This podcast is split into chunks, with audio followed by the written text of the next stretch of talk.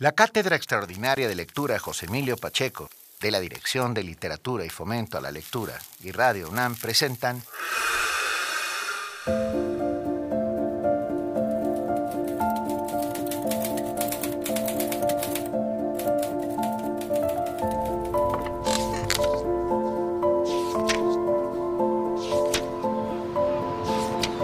José Emilio Siempre con guiones y voz de Laura Emilia Pacheco.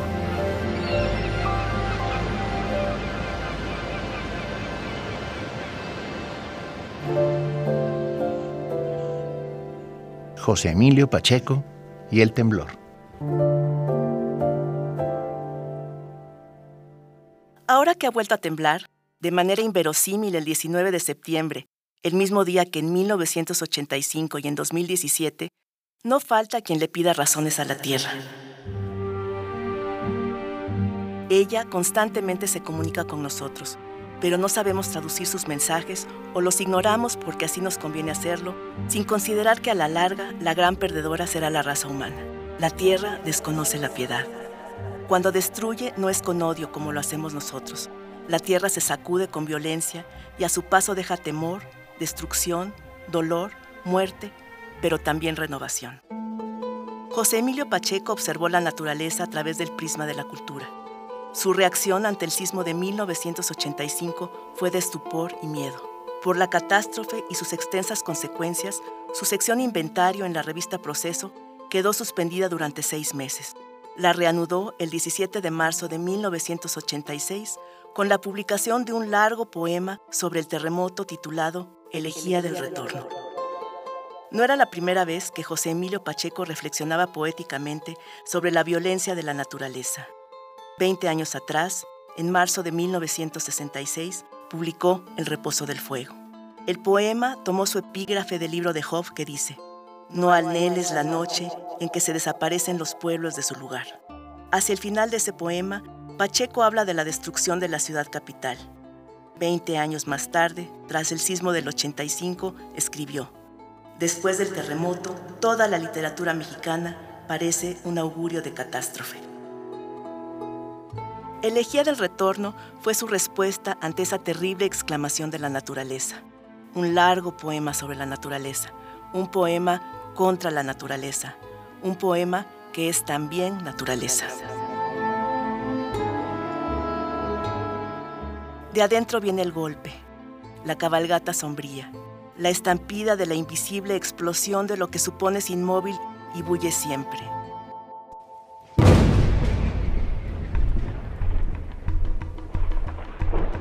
La naturaleza destruye para crear. La hoja verde se torna amarilla y después dorada para dar paso a una nueva hoja que repetirá su ciclo mientras existe el árbol, pero en algún momento el árbol morirá. Son muy raros, distinguidos y venerados los árboles que tienen más de mil años, ya sea por su enorme resistencia o porque han logrado sortear la devastación que dejamos los humanos a nuestro paso. Los árboles mueren porque les cae un rayo, porque los invade un parásito, para dar paso a una autopista o a un tren. Mueren por la tierra erosionada, por falta de agua, por exceso de agua, por fuego, por taladores, por la codicia y la estupidez humanas. Los árboles mueren, la naturaleza crea y destruye. Arde y de sus cenizas se levanta la hierba renovada. Somos naturaleza y materia y sueño, y por tanto somos lo que desciende siempre, polvo en el aire.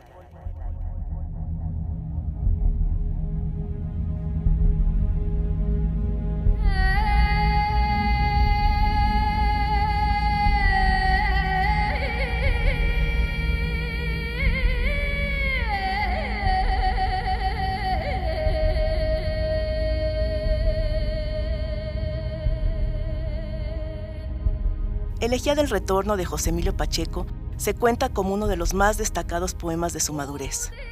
Si el tiempo nos desgasta y destruye día a día, en ningún momento se manifiesta más el tiempo como transformación profunda que en los grandes desastres naturales. Son recordatorios de las enormes fuerzas que le dan forma al planeta. Dan fe de que sin razón alguna o con una razón que nos elude, la naturaleza no le rinde cuentas a nadie. La tierra desconoce la piedad. El incendio del bosque o el suplicio de un pobre insecto boca arriba durante muchos días son insignificantes para ella como nuestras catástrofes. La tierra desconoce la piedad.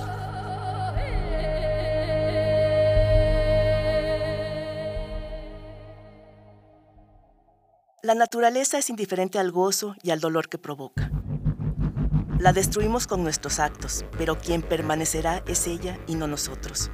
En el transcurso de miles de años, borrará todo rastro de nuestra existencia en la Tierra y seguirá su camino indiferente a nuestro destino. Para José Emilio Pacheco, la naturaleza y su efecto en el tiempo se ensaña con las ciudades, sin importar cuán magníficas o legendarias sean. Al final, todas quedan reducidas a escombros o se convierten en meras cicatrices del tiempo.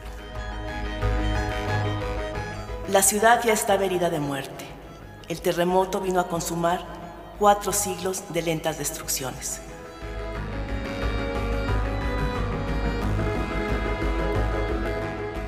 El temblor lo simbra todo con la fuerza de un rayo de piedra. Es una larga ondulación terrestre, un reacomodo de estratos, una convulsión del planeta indiferente. La ciudad era y ya no es por el descuido y la desidia de sus habitantes y sus autoridades, pero su destrucción también es fruto de las catástrofes que provienen del centro de la Tierra. Para José Emilio Pacheco, el temblor de septiembre de 1985 fue un espasmo que se llevó a la Ciudad de México, a sus habitantes, a su memoria. Como lo advierte en sus poemas, el sismo todo lo derrumbó. Elegía del Retorno se publicó a seis meses de ocurrido el temblor, cuando el polvo ya se había sentado y la intensidad del daño era inconmensurable. Este fue uno de sus últimos poemas extensos.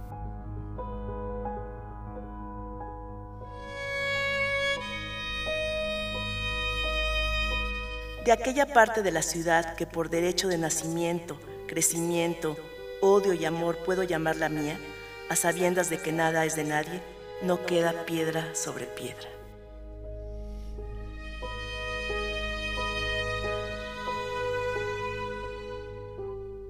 El transcurso del tiempo y la inagotable transformación de la naturaleza fueron dos preocupaciones constantes en su obra, dos indagaciones sobre la naturaleza vistas a través de la poesía.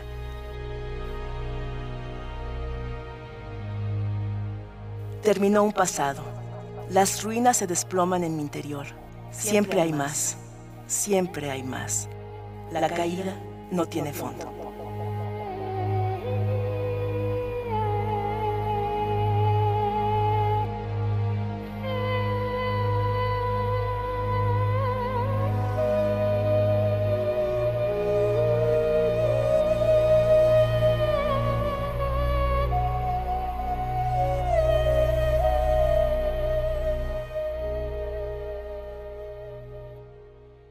José Emilio Siempre.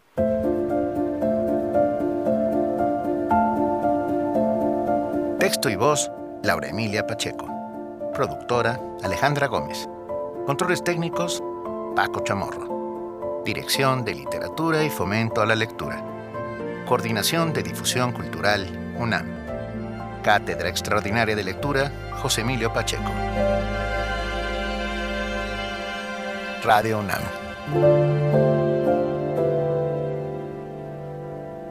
Experiencia sonora.